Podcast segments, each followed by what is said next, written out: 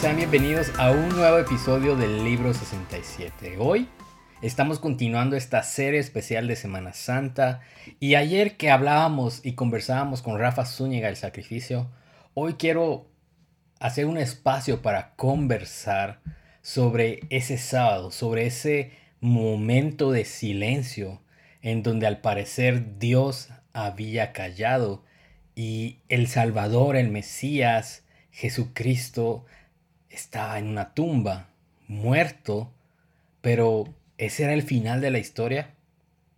Me encanta mucho cómo David Gossick, comentando Juan 16, habla acerca de esa promesa que, que hizo Jesús, de que sus discípulos estarían tristes, pero esa tristeza se convertiría en gozo. David Gossick habla que que Jesús sí sabía que estarían sumidos en una profunda tristeza en las horas posteriores al evento de la crucifixión. Pero también sabía que Dios convertiría por su poder y gracia su tristeza en gozo. Y pensemos en esos apóstoles, en esos seguidores de Jesús. Ellos en ese sábado, en ese momento de silencio, estaban tristes ante la pérdida de la relación con su maestro. Estaban tristes porque su maestro, su Mesías, había sido humillado de la forma más horrenda. Estaban tristes porque aparentemente los enemigos de Jesús habían vencido. Y estaban tristes porque todo lo que habían esperado en Jesús al parecer les había sido arrebatado. La crucifixión, nos dice David Gossick, y todo lo que implicó no fue un bache en el camino hacia el cumplimiento del plan de Dios, como si fuera un obstáculo que superar. Al final, era la manera en la que el plan sería cumplido. Hubo una muerte, sí, hubo un sacrificio, lo sabemos, pero la tristeza se convertiría en gozo. La labor de Dios no era reemplazar la tristeza de sus discípulos en gozo, sino convertir la tristeza en gozo en un proceso como a menudo hace en nuestras vidas. La tristeza estaría directamente conectada con su futuro gozo, así como el dolor de una mujer en el parto está directamente conectado con su gozo de traer a un bebé al mundo. Y para este episodio he decidido conversar con mi amigo Byron Joel y estaremos hablando respecto a ese momento a esos momentos de nuestras vidas en donde el proceso nos trae un silencio, pero también una promesa. Nuestra tristeza se convertirá en gozo. Así que bienvenidos a la segunda parte de este especial de Semana Santa. Que Dios abunde en ustedes gracia y paz. Bien, gracias Alba, gracias por la invitación, por, por tomarme en cuenta para este proyecto que eh, pues gracias a Dios por este proyecto, ¿verdad? Que agrega, agrega valor a, los, a los que lo escuchamos, a los cristianos que lo escuchan y también a gente que tal vez no, no ha ido muy profundo en la fe, pero que es un, un buen medio para aprender, creo yo. Sí, muchas gracias, Byron. Y fíjate que yo he tenido en la mente mucho de que Semana Santa debería ser una, una de las épocas que más celebramos los cristianos. No en el sentido de vacacionar, sino en el sentido de, honrar, honrar los actos, los eventos de Jesús en la cruz. Eh, yo me atrevería a decir que es tan o más importante que la Navidad misma, pero muchas veces se nos olvida o damos por hecho que, ah, ok, Jesús murió por mí, por mis pecados, y, y qué buena onda Jesús, pero creo yo que nosotros eh, debemos ir más allá y, reflexionar de verdad con todo el corazón acerca de lo que representó ese sacrificio. Eh, en el episodio anterior eh, platicaba con Rafa Zúñiga, otro amigo podcaster, y, hablábamos de que la cruz encierra amor, pero también encierra misterio, ¿verdad? Encierra, encierra cosas que, la mente humana no va a lograr comprender. Y, y, que también hablábamos de que no es solo se trató de un sacrificio físico, que es lo que más eh, recordamos películas como la de Mel Gibson, por ejemplo, de la Pasión de Cristo, o sea, nos muestra un poco de lo que llegó a hacer ese, sacrificio en forma física, pero se nos olvida muchas veces, o, a veces yo tiendo a olvidar, el sacrificio o el peso espiritual de, esta acción, ¿verdad? Entonces, eh, qué importante es de que nosotros podamos tomar un tiempo para, reflexionar. Eh, y sobre todo, ubicarnos para este episodio en ese momento, Byron, donde Jesús dice, consumado es, y, y entrega al Padre su espíritu y muere. Sí. Ahora, e, esa, ese, ese, esos segundos creo yo que causaron un impacto, un shock en la vida de, de los apóstoles, de los discípulos, de su madre, de aquellos que estaban frente a él en la cruz y, y ver a ese Salvador que sanaba a enfermos, que resucitaba muertos, que, que daba de comer a miles, que enfrentaba con valor a los fariseos, verlo ahí frágil y desfalleciendo al punto de dar su último suspiro. Eh, ¿Cómo imaginas ese momento, Byron? ¿Cómo imaginas ese momento en donde, o, cómo imaginas la reacción de aquellos que lo vieron o de aquellos que se enteraron de que Jesús murió? Sí, justo como decís, em, yo creo que ha sido el momento más duro para los seguidores de Jesús, obviamente no solo por el hecho de verlo morir, obviamente eh, supongo que presenciar ese momento eh, fue muy duro en, lo físico, como decías, ¿verdad?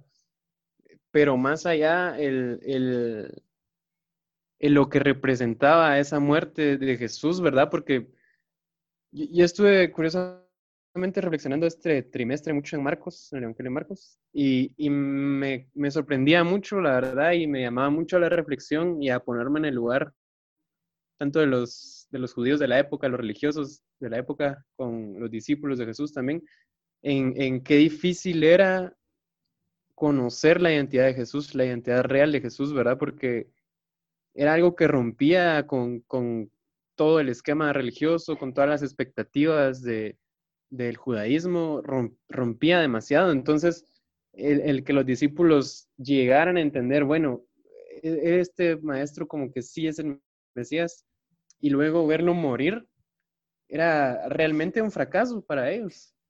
Por eso se habla mucho a veces del fracaso mesiánico, ¿verdad? Para, para ellos pudo representar eso, ¿verdad? la vergüenza de decir el movimiento por el que dejamos todo, el movimiento por el cual dejamos nuestros trabajos, nuestras familias, está fracasando aquí en la cruz, ¿verdad? Entonces esa vergüenza de, decir tal vez para ellos, bueno, como que nos equivocamos. Y al final ah, eh, vemos que ellos no habían entendido realmente las palabras de Jesús cuando les anunciaba su resurrección, cuando les decía es necesario que, que tengan que morir y resucitar a los tres días. Marcos obviamente nos, nos dice claramente, ellos no entendían, ¿verdad? Y, ni siquiera se atrevían a hacer preguntas. Y lo vemos, ¿verdad? Que ellos lo perciben así como un fracaso, como una decepción, creo yo. Imagina, sí, y, qué importante lo que tú dices de que, que imaginemos, ¿verdad? Esos pescadores que abandonaron sus barcas, sus redes, eh, sus clientes, a sus familias, ver a, a ese cobrador de impuestos que vivía una vida muy cómoda como Mateo, que escuchó el llamado de Jesús y decir, sígueme, y que a los meses o años ve, a su maestro morir, ¿verdad? Y, qué importante ver porque eh, eh, la definición de Mesías en esa cultura había, tenía tantas aristas que en las cuales las se podían defender y, y por ejemplo, eh, en ese tiempo hubo también revoluciones armadas de parte del, del pueblo judío y esperaban a ese Mesías, no sé, como un Rambo. Libertador, sí. Como un libertador eh, que llegara a, a, despacharse a todos los romanos. Pero Jesús no fue ese Mesías, ¿verdad? Eh, hablaba yo la vez pasada con otra persona que, que, me comentaba también, por ejemplo, que el fariseo buscaba un Mesías que cumpliera todas las reglas de la ley y de la que ellos habían impuesto. Y Jesús lo cumple, pero cuando se va hacia el desamparado, sobre eso, cuando se va hacia aquel que que no tiene un valor en la sociedad, se ofenden los fariseos. Había otra secta como los esenios que hablaban de que deberían estar siempre purificados, pero cuando ven a un Jesús que, que sana leprosos, que, que resucita muertos, le ofende también, ¿verdad? Y, y eh, también hablamos de, de otro tipo de, de, estudiosos de la ley, se me olvidó el nombre ahorita, pero por ejemplo que no creían en la, resurrección. los saduceos, eh, creo. Los saduceos, exacto. Y ven a un, a un Mesías anunciando que, eh, a una esperanza, no en el aquí ahora, sino en el, en el porvenir, en el futuro, ¿verdad? Entonces, creo yo de que, que, Jesús no vino a cumplir el estándar que la sociedad esperaba, sin embargo, eh, por la fe nosotros creemos que Él era el Hijo de Dios y, y como tú dices, o sea, pensar en la frustración, en el dolor de sus amigos, de sus discípulos, fue algo, era algo, creo que de alto impacto. Esperaban a lo mejor que, que Él se bajara, que Él se defendiera. Y, otros que tuvieron aún una interacción más alta, digamos, en las últimas horas de Jesús, por ejemplo, Pedro, que sabía de que su maestro no fue defendido y fue asesinado. Eh, ¿Qué culpa debería estar cargando él? ¿Cuál era su miedo? Etcétera, ¿verdad? Entonces, eh, sí era un momento muy triste ese, eh, al morir Jesús en la cruz y, y sobre todo, no sé, porque si yo fuera uno de los discípulos de Jesús, no sé si, si, estaría guardando esperanza en que, pero mi maestro va a resucitar, ¿verdad? O sea, ahorita que yo conozco la historia completa, pues a lo mejor sí, diría, no, esperen, guarden la esperanza, Jesús sí resucita, ya vi, ya vi el siguiente episodio. Pero, pero en ese momento, eh, cuando todo parece que, que, había acabado, como, como vos decís, es algo que deberíamos llevar a la reflexión. E, ese, ese espacio, no sé si fue un día, no sé si fueron horas de silencio, en ese momento en donde Jesús es bajado de la cruz, es sepultado en esa tumba y esperar al momento de resurrección.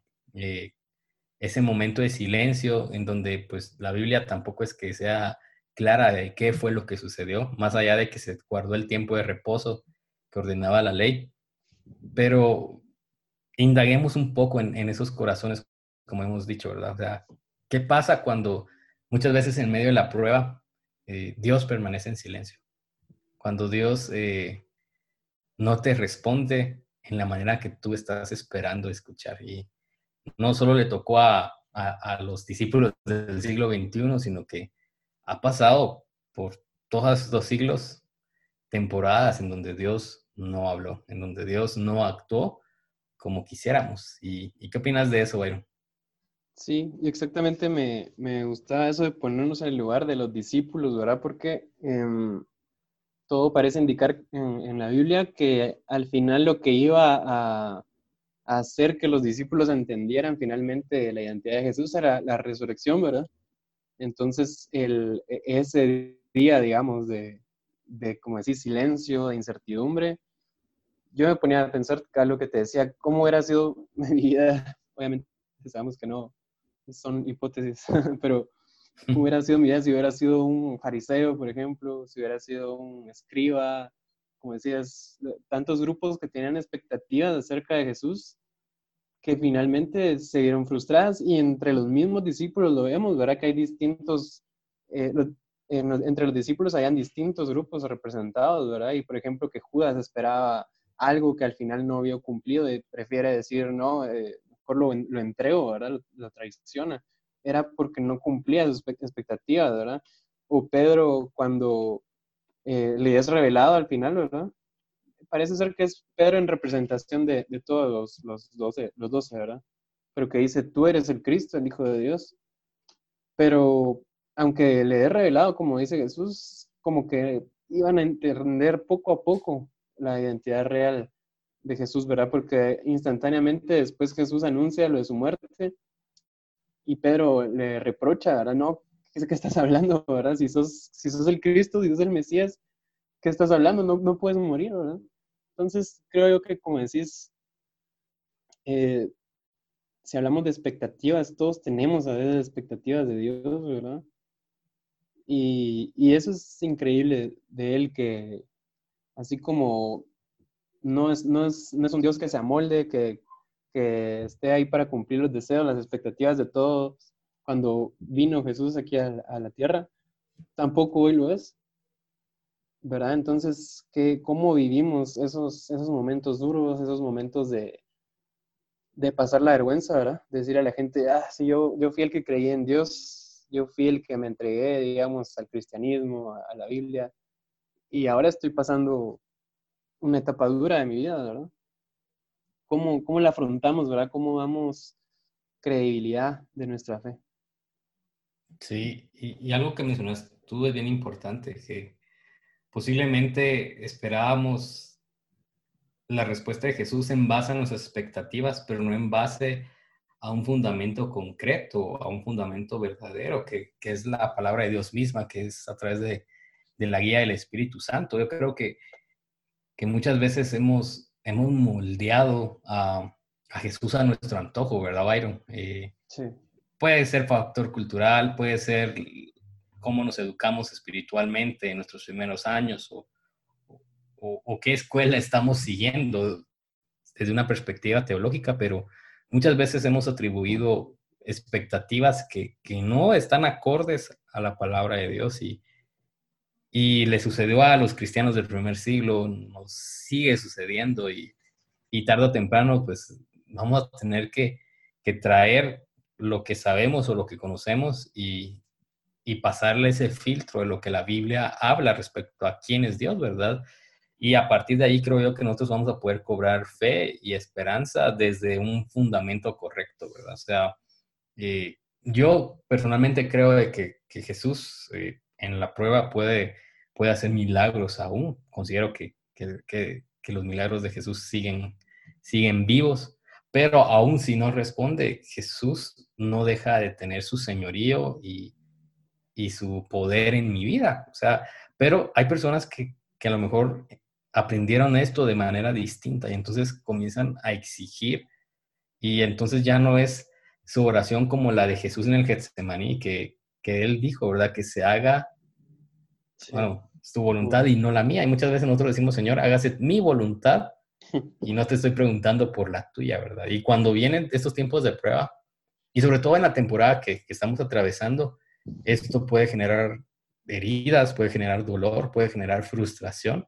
respecto a la idea que yo tenía de, Jesús versus lo que está sucediendo ahora. Entonces, eh, la pregunta es cómo, cómo mantenemos la fe o cómo, cómo filtramos lo que estamos creyendo respecto a, Dios en medio de la prueba, en medio de la dificultad. Sí, em, una cosa que creo yo que es bien importante resaltar es que a diferencia de los discípulos en esa época, nosotros tenemos la ventaja grande y bendición de que nosotros tenemos la revelación completa ¿verdad? de la escritura, de la palabra de Dios, el canon, como le llamamos, completo. Y aún así, aún teniendo el canon completo, pues hay preguntas que nunca vamos a, lograr contestar, ¿verdad? Acerca de Dios, acerca de lo que Él hace. Pero para los discípulos, yo pienso que difícil era, porque era muy difícil entender lo que Jesús hacía, el plan de Dios en, Jesús, en Cristo, ¿verdad? Porque ellos tenían, digamos, la ley, los profetas, ¿verdad? Pero aún era, era difícil entender. Hoy nosotros tenemos la palabra completa y como decías, podemos creer en, los milagros de Jesús en esta época, sí, podemos creer que Él es poderoso, sí, pero tenemos que entender que nuestra fe al final viene a, a, basarse en lo que la palabra tiene revelada para nosotros, ¿verdad? Entonces muchas veces fallamos en que, en que basamos nuestra fe en, en, las experiencias que vamos teniendo o que vamos viendo de otras personas, ¿verdad? Pero si te pones a indagar y, a investigar un poco, vamos a conocer personas que han vivido milagros en carne propia y que después eh, niegan la fe. Entonces, ahí es donde yo, yo me pongo a pensar, bueno, ¿y, y, qué pasa? ¿Cómo es posible que alguien que haya vivido un milagro en carne propia, o sea, no, nadie se lo contó, nadie se lo dijo, no lo leyó, y, sino lo experimentó y aún así está desertando de la fe? ¿Qué pasó, verdad? Y es porque la, los milagros, las experiencias al final no sustentan la fe si no la basamos en lo que la palabra de Dios dice, en lo que la palabra de Dios revela. Sí, y pensando en eso también creo yo de que muchas veces basamos la fe respecto a un tiempo limitado, como es eh, nuestra terrenalidad, no sé si es la palabra correcta, pero, pero atribuimos eh, el poder, la majestad de Dios solo en lo que nuestros ojos desean o han visto o quieren ver. Solo atribuimos eh, la majestuosidad de Dios en el aquí y ahora, pero la esperanza o la promesa que, Jesús daba a sus discípulos en ese entonces, en donde, ok, iré a morir en una cruz, eh, completaré un sacrificio que es necesario para que la humanidad sea salva, pero al tercer día yo voy a resucitar. Eh, eso habla de una implicación que nuestros ojos no van a ver y, que en, el campo espiritual es algo, es algo que todavía resulta siendo, pues en gran parte, misterio para nosotros. Y, y pienso en eso entonces, que muchas veces nosotros eh, al final estamos limitando nuestra concepción de, Jesús. Eh, creo yo que a lo mejor en, tu vida o en la vida de tu familia o tu gente cercana has visto historias, como bien decías, de gente que, que recibe un milagro y gracias a Dios por eso y damos gloria a Él por eso, pero también hemos visto procesos en donde parece que la petición no va a ser respondida a mi manera, pero para el cristiano debe haber una esperanza más allá de, de lo que pueda resultar mi petición en este momento, en esta temporada. Y, y es ahí en donde, como tú decías, a la luz de la palabra podemos ver, podemos ver de que lo mejor en nuestra vida no es lo que vamos a recibir acá, no es las peticiones respondidas acá, sino lo que por gracia hemos recibido para la eternidad. Y, y cuando nosotros cambiamos ese enfoque, creo yo que, que podemos apreciar más aún los, los silencios de Dios en nuestra vida. Sí, y Cal, justo te iba a comentar acerca de cuando vemos ese tiempo, ¿verdad? Como de espera, no sabemos por qué tuvieron que pasar eh, los tres días, ¿verdad? Del viernes al domingo. ¿Por qué no Jesús eh, instantáneamente de la cruz se, bajó y dijo, miren, aquí estoy? No sabemos, ¿verdad? Tal vez para nosotros sería como más fácil, ¿verdad? más, más clara la, prueba, digamos, de que, de que podía resucitar, pero no fue así. Y, y yo creo que era, representaba una verdadera prueba de la fe de los discípulos. ¿Verdad? Y, vemos, obviamente, que, fallaron, ¿verdad? La Biblia, algo que me gusta de la Biblia y que hay que resaltar es que es bien honesta la Biblia. Y eso nos habla de su veracidad, porque no nos quiere pintar un, Pedro perfecto, un Juan perfecto, y todos creían y todos sabían que Jesús iba a resucitar. No, sino que nos, nos muestra cómo los mismos apóstoles fallaron en su fe, ¿verdad? Y, y yo creo que lo que debemos evaluar en nuestra vida, tal y como los apóstoles, apóstoles tenían que hacer en esa época, era preguntarnos, ¿será que sabemos quién es Jesús? Porque en, eso, en eso estaba la falla, creo yo, ¿verdad? En decir, bueno, ¿será que sí creo que, que Jesús no era solo un maestro, sino que creo que de verdad era el Hijo de Dios?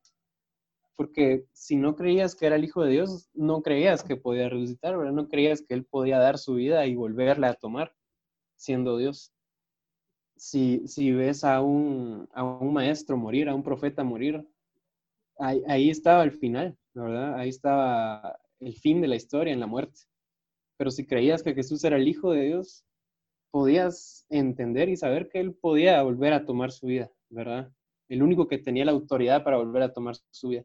Entonces creo que esa debe ser la pregunta para nosotros también en medio de la prueba, ¿verdad? ¿Será que, que conozco quién es Jesús? ¿Quién es Jesús para mí? ¿Cómo, ¿Cómo estoy leyendo? ¿Cómo estoy interpretando la Biblia?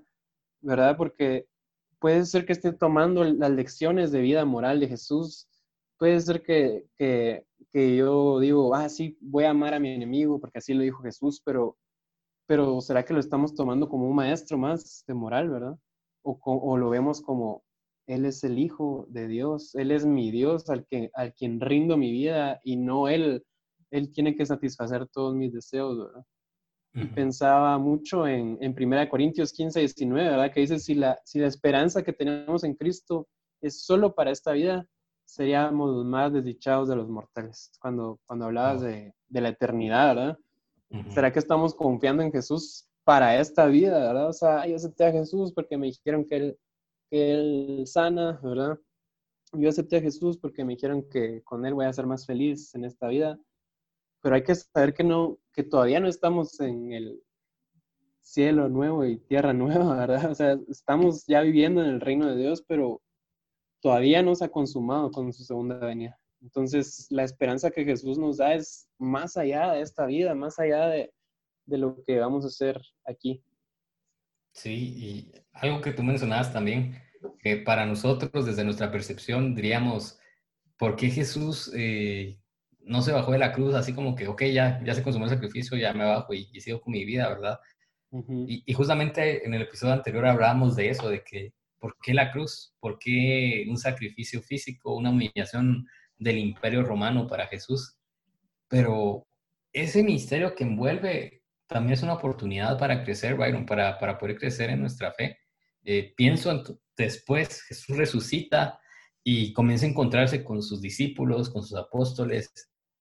Y estos hombres que en ese Viernes Santo y en ese sábado estaban derrotados, estaban desconfiados, estaban frustrados, pasan a ser 11, 12 hombres que, que con la valentía que, representaba que el Espíritu de Dios caminaba con ellos, comenzaron a predicar el Evangelio. Y, y lo comenzaron a predicar a pesar de los problemas que venían. Ya.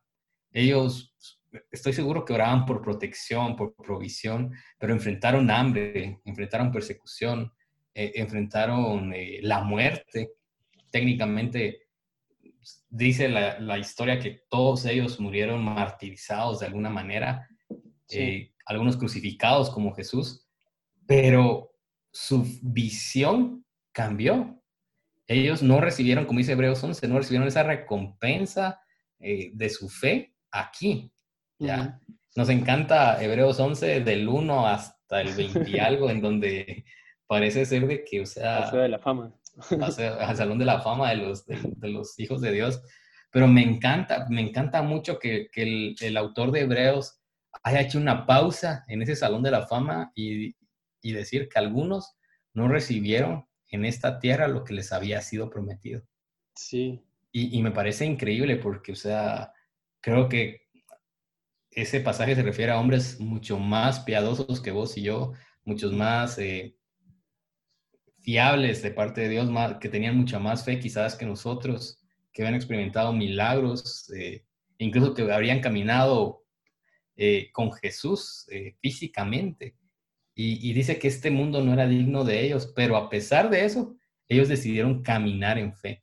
A pesar de que su petición no fue respondida acá, decidieron avanzar, a, pesar de que pareciera que Dios guardó silencio en los momentos más críticos de su vida, ellos decidieron prevalecer y permanecer, o sea, no abandonaron su fe. Y, me parece genial esto porque me habla de que cuando vos, eh, el Señor te revela cómo debe ser que debemos creer, cómo debe ser que nosotros debemos orientar lo que sabemos o lo que, o desaprender lo que sabemos ahorita de, o la idea que tenemos de Jesús, eh, la promesa que se cumple es que comenzamos a ver la figura de, Jesús tal como debe de ser, ¿verdad? Comenzamos a caminar con su Espíritu Santo, guiados eh, fielmente por Él. Y, es algo tan genial porque, o sea, hay dos, dos perspectivas que, de cómo ver los silencios de Dios. De frustrarse o dejar de creer o avanzar y caminar en fe de que a quien, aquel a que le servimos, a, aquel al que nosotros estamos honrando, eh, nos ha prometido una eternidad y, nos promete que el reino ya se puede vivir acá, pero va a requerir fe, sí, va a requerir pasar procesos, pruebas, sí, pero confiamos en que Él va con nosotros. Yo creo, creo que, que es dos formas de ver la vida y, y nosotros tenemos que decidir qué tipo de, de cristianos vamos a ser, ¿verdad? Sí, y justo lo que mencionabas, ¿verdad? De cómo los, los apóstoles luego tuvieron esa valentía de ante la persecución, ante la muerte, predicar el Evangelio. E, es justamente, volvemos a lo mismo, ¿verdad? Justo después de, de estar seguros y confirmar quién era Jesús, ¿verdad? Entonces, yo creo que para mí la reflexión más sólida que podemos hacer es esa, ¿verdad? ¿Quién, es Jesús para mí? Porque parece tan fácil decirlo, ¿verdad? Bueno, Jesús es tal y tal y tal, porque lo tenemos como grabado, bueno, en el caso de los que hemos crecido en la iglesia, ahora lo tenemos grabado desde escuela dominical y Jesús es así, es amor, es paz, pero, pero realmente ver quién, quién es, qué ofrece Jesús para, para el cristiano, ¿verdad? ¿Qué ofrece para, para la vida práctica de nosotros, qué ofrece para esos momentos de soledad. Averiguar, investigar quién es Jesús y, y justo, justo muchos nosotros estamos pasando quizá por una etapa así en, esta, en medio de esta pandemia que estamos viviendo, ¿verdad? Esta situación más complicada para unos que para otros, sabemos. Pero para muchos creo que es un, un, detenerse en todo, ¿verdad? En el trabajo, en, los estudios tal vez, y, y, un momento de reflexionar y como decías, la Semana Santa debería invitarnos a eso, ¿verdad? Yo creo que hoy tenemos la oportunidad de oro como nunca de decir, bueno, esta Semana Santa creo que sí podemos reflexionar, creo que sí tenemos el chance para, para ir a la Biblia y, ver qué, qué, hizo Jesús, quién es Jesús para, para nosotros, ¿verdad? Sí, seguro. Y, y, yo también creo, Byron, de que, de que así como en la vida de Jesús hubo un sacrificio, nosotros también eh, enfrentamos tiempos de sacrificio, así como en ese momento en donde Jesús oró a su Padre y no recibió lo que él esperaba, nosotros también vamos a tener momentos en donde, donde vamos a recibir un no o vamos a recibir un silencio, pero también hay una promesa que Jesús recibió y vivió, que es la resurrección y que nosotros también creo yo que tendremos temporadas en donde a lo mejor es un proceso difícil, pero Dios promete que vendrán temporadas en donde nosotros podremos, por así decirlo, resucitar. Puede que no se cumpla en esta, en esta tierra, pero, pero en la eternidad está asegurada que, y la misma Biblia me encanta cómo lo dice, de que no habrá más llanto, no habrá más dolor, no habrá más temor. Y, esa esperanza es la que nos debería tener, eh, pues mantenernos firmes en, en esa verdad. O sea, yo pues gracias a Dios, si las pruebas que enfrento eh, se resuelven rápido, pues genial, pero, pero si no, yo sé que puedo ir a la palabra de Dios y saber que el Señor me promete que sí, que todo va a ser restituido, que todo va a ser nuevo, que va a ser pleno en una eternidad con Él. Y eso debería ser nuestra, nuestro aliciente más grande para poder vivir una, una vida cristiana. No enfocado, como, como veníamos hablando, solamente acá en, las promesas terrenales, sino pensando en esta promesa celestial. Y ahora pensando en, este punto también, en que estos apóstoles eh, se enfrentaron a esta crisis devastadora de ver a su maestro morir, y estoy seguro de que ellos tuvieron que, lidiar también con el ruido. ¿Y a qué, a qué voy con esto, Byron? Es que muchas veces el ruido lo provoca nuestra propia voz interior, eh, frustrándonos, llenándonos de temor, de miedo. En, esta situación, por ejemplo, si nos trasladamos a, este tema de la pandemia, el ruido que provocan las noticias y también la desinformación, o sea, tanta cadena de WhatsApp, eh, tantos posts que se comparten de una y mil cosas que, no resultan ser la verdad y eso también es ruido. Eh, las personas con las que estamos a nuestro alrededor también es ruido. Entonces, eh, acá te hago una pregunta, ¿cómo lidiar con el ruido de la vida cuando debemos enfocarnos en la voz de Dios que hay, que hay en su palabra. ¿Cómo, cómo hacerle para, para lidiar con ese ruido que tarde o temprano nos tocará enfrentarlo? Sí. Sabes, yo quería, yo reflexionaba un poco también en Hebreos cuando dice, no tenemos un sumo sacerdote que no pueda compadecerse de nuestras flaquezas, más, eh, perdón, lo estoy leyendo mal. Pero Hebreos 4.15 exactamente. Habla acerca de que no tenemos un, un sumo sacerdote incapaz de compadecerse de, de, nuestras debilidades, ¿verdad? Sino uno que fue tentado en todo, pero sin pecado. Y me parece que muchas veces no, no entendemos cómo, cómo Dios puede, puede compadecerse si nunca, digamos, ha experimentado lo que un ser humano experimenta, ¿verdad? como decís, una situación como la que estamos viviendo ahorita, eh, el, el, conflicto que tal vez alguien pueda tener familiar. Y vemos que, que, la Biblia nos habla de un Jesús que se compadece de nosotros porque fue humano, ¿verdad? Porque fue, fue débil en cierto sentido, ¿verdad? Tuvo fragilidad en cierto sentido. Entonces, cuando nos refugiamos en esa verdad de, de, saber, bueno, Jesús entiende mi, dolor quizá, entiende mi debilidad ante el pecado, cuando habla aquí de las tentaciones, ¿verdad?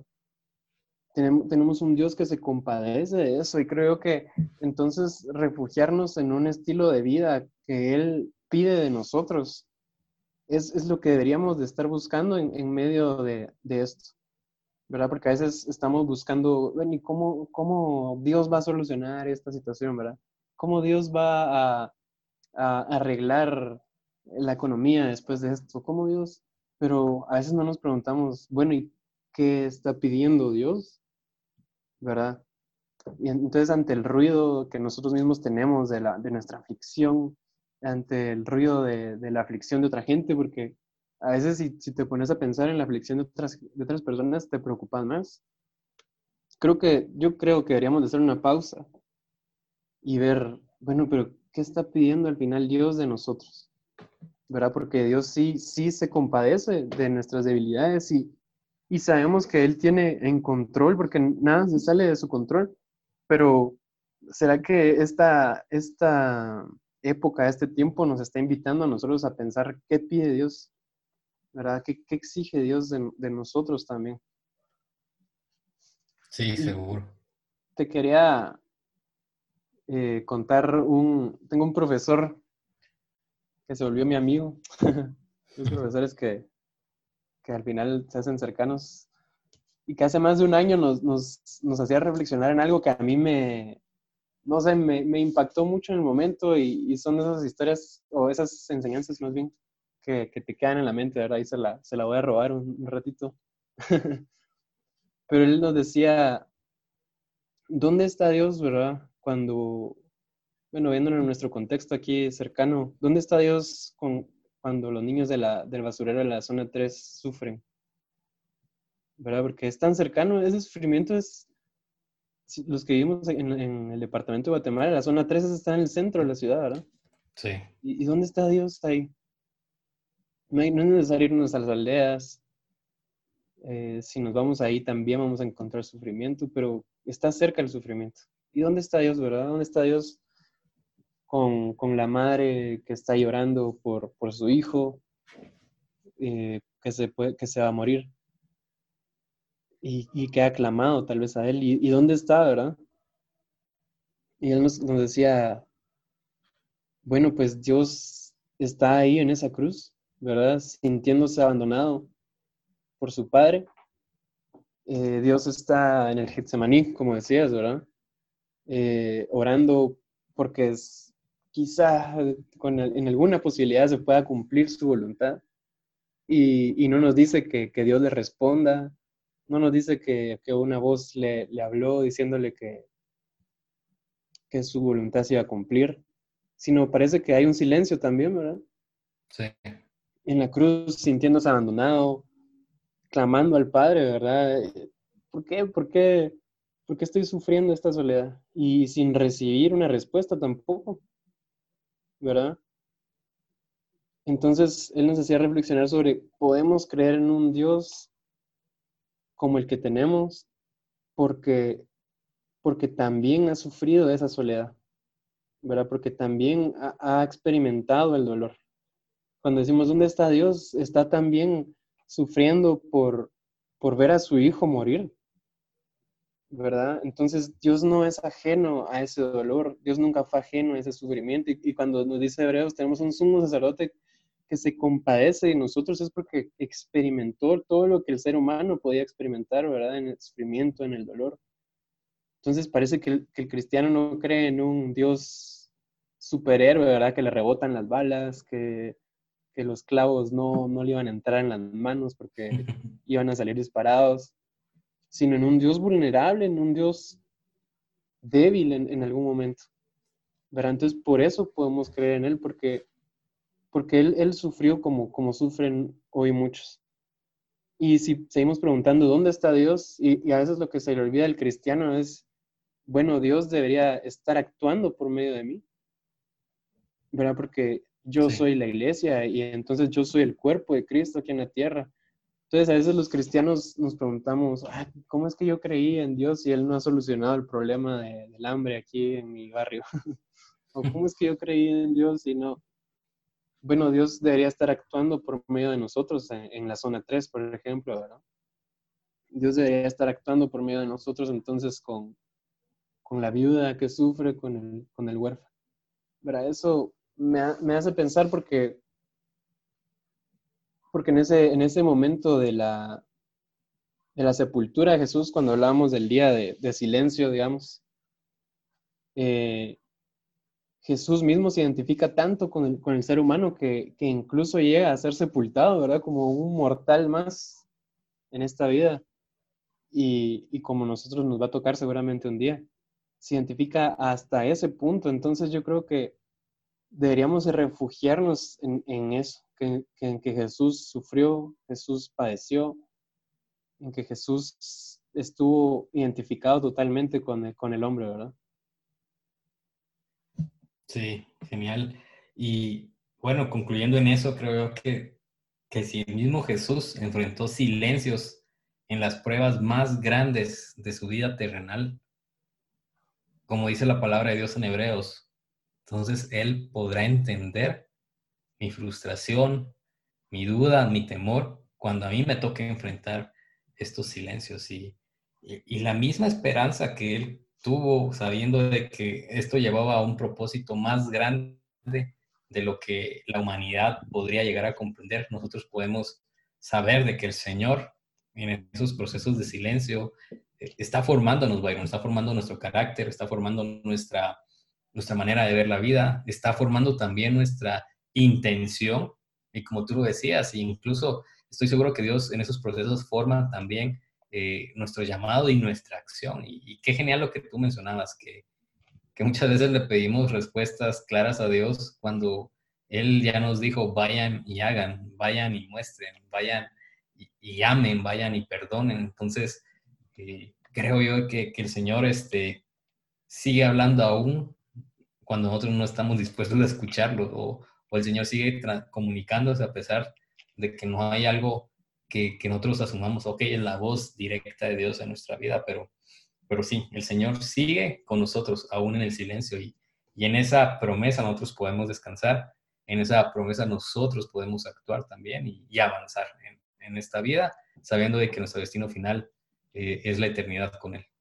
Exacto. Y la verdad no sé si contesté bien tu, tu última pregunta y si me, me, fui por otros lados, pero pero siendo pensando en eso, y, creo que es mi última reflexión acerca de, cuando me mencionaste que el tema era el, silencio, ¿verdad? Me, fui a tratar de reflexionar en eso, en la palabra en sí incluso. Y obviamente que estamos hablando del silencio que hubo en el día de la sepultura, pero había una palabra en, en los salmos que seguramente la, la hemos escuchado, que es Selah, ¿verdad? No sé si incluso se menciona así porque no, no conozco mucho de, los idiomas originales, pero era una expresión que, nos hace un llamado al silencio, ¿verdad? Pero parece que iba más, un poco más allá. Y, ante tu pregunta, ¿verdad? De cómo reaccionamos ante el ruido, ante, ante todo esto de nuestra propia mente, era a veces como en los salmos, como que se invita a hacer esas pausas, ¿verdad? Y era más que un, solo un silencio, digamos, hablando de algo musical o poético, sino que era una, expresión que, reclamaba un cambio de, tonalidad, digamos, o de expresión. Entonces lo vemos en algunos salmos, como en el Salmo 3, por ejemplo, eh, está en una situación de aflicción, de, que los enemigos lo oprimen, y de, pronto salta el Selah, ¿verdad? Hay un silencio, y luego viene un cambio de, de expresión, ¿verdad? Alaba a Dios. Entonces yo creo que mucho de lo que deberíamos de hacer en estos momentos es eso, ¿verdad? Es ese detenerse, ese guardar silencio y reflexionar acerca de la verdad de Dios y cambiar de expresión, ¿verdad? De estar en, sumergidos en nuestro dolor, en nuestro sufrimiento, detenernos, reflexionar acerca de las verdades de, Jesús y cambiar nuestra expresión a, alabanza, a gratitud, ¿verdad? y seguramente para mí ese día de la sepultura es como un celá en ese sentido, ¿verdad? Porque los, los, los discípulos en medio de esa incertidumbre, en medio de ese fracaso, como hablábamos, después iba a venir ese cambio, ¿verdad? Iba a venir esa resurrección que, que cambiaba, ¿verdad? Alabanza, a gloria de Dios, ¿verdad? Y a gratitud. Entonces creo que deberíamos reflexionar en eso. Sí, genial, genial. Creo que eso es el cierre que, que estábamos buscándole a esta conversación. Y, y sí, creo yo que, que, es muy importante tomarlo así, porque al final los silencios nos llevan a la exaltación de, de Dios también. Así como mencionas con el Selah, ese silencio llevaba a una oración, a un cambio de adoración, y creo que nosotros también tenemos esa oportunidad. Así que gracias, Byron, realmente por, por compartir con nosotros. Gracias porque pudiste dar de tu sabiduría y también de tu reflexión. Y quisiera cerrar con dos preguntas, Byron, que quizás ya no son parte del tema, pero eh, la primera es, ¿qué libros recomendarías eh, para reflexionar o para profundizar en la vida cristiana en este momento? Algo que estés leyendo o algo que digas, este libro no lo podemos dejar de leer. Sí, bueno, ah, eso sí me la pusiste bien difícil. Pero eh, creo que algo que, un libro que siempre recomiendo, lo, ya lo leíste, estoy seguro, eh, porque es muy reflexivo acerca de lo que nosotros pensamos acerca del cristianismo, es mero cristianismo en sí del Luis. Ah, ok, sí. ¿Verdad? Porque nos llama mucho a, no es que nos dé tal vez la base, pero nos llama a buscarla, ¿verdad? Más, más eso creo. Nos llama a buscar nuestras, la base de, nuestra, de nuestras creencias, de nuestro conocimiento. Y luego, otro libro eh, que haya leído últimamente. Es que la verdad, te digo, he leído más por más de, Ajá, más que todo. Pero, mm, ¿qué te puedo decir? Tal vez un libro que mm, que leí en, la, el, año pasado, me parece. Era mm, Sorprendidos o Maravillados, me vas a corregir ahí. Sorprendidos o Maravillados por Dios, de John Piper. Ah, ok. No, no lo he leído yo. perdón, perdón si me equivoco con el, con el título, pero es Sorprendidos o Maravillados por Dios, creo. y yo no, no había, solo he leído dos libros de, de este autor, pero ese último me dejó la verdad es que un, buen, un muy buen gusto que creo que los cristianos deberíamos de, de leer para, para ver cómo estamos viendo a Dios, ¿verdad? Cómo estamos buscando ser maravillados y por lo que Él hace, por lo que es, ¿verdad? Ok, gracias, Byron. Y la última pregunta es respecto a tu vida cristiana.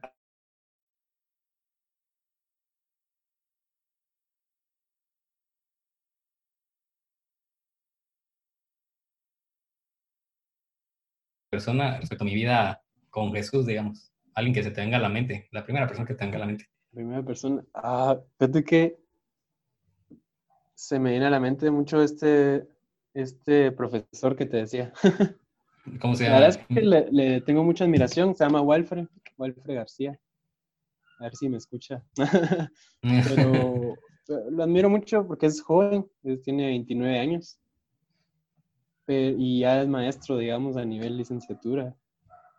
Y lo que me ha dado ese sentido de admiración, digamos, y de, agradecimiento es, es, buscarle la reflexión, digamos, o, el hacer preguntas a todo, ¿verdad? Yo creo que es el trabajo al final de que tenemos que hacer muchos, de preguntarnos cosas, porque creo que los cristianos, el mal que padecemos es que creemos saberlo todo ya de Dios, ¿verdad? Y entonces una de nuestras tareas ahorita, más que dar respuestas a todo, es hacer preguntas, porque parece que no nos hacemos preguntas a, a lo que ya creemos saber. Entonces, por eso creo que estoy agradecido con él. Muchas gracias, Byron. Y, y, gracias por, nuevamente por estar con nosotros. Eh, sí, si no han escuchado el episodio de Pródigo, pues les invito también. Byron ahí también nos compartió respecto a, a su mensaje de esta canción que lo hizo lanzarse como solista y, pueden buscar esa canción en Spotify, Pródigo, eh, como Byron Joel. Eh, y pues nuevamente pueden seguir a Byron en Instagram, por ejemplo, como arroba Byron Joel, ¿verdad, Byron? Sí, gracias. Ahí y, seguirlo ahí en Spotify también con, con su música. Byron, nuevamente muchas gracias. Gracias por tu amistad, amigo, y por toda la seguridad que compartiste hoy. Y amigos, nos escuchamos en un próximo episodio.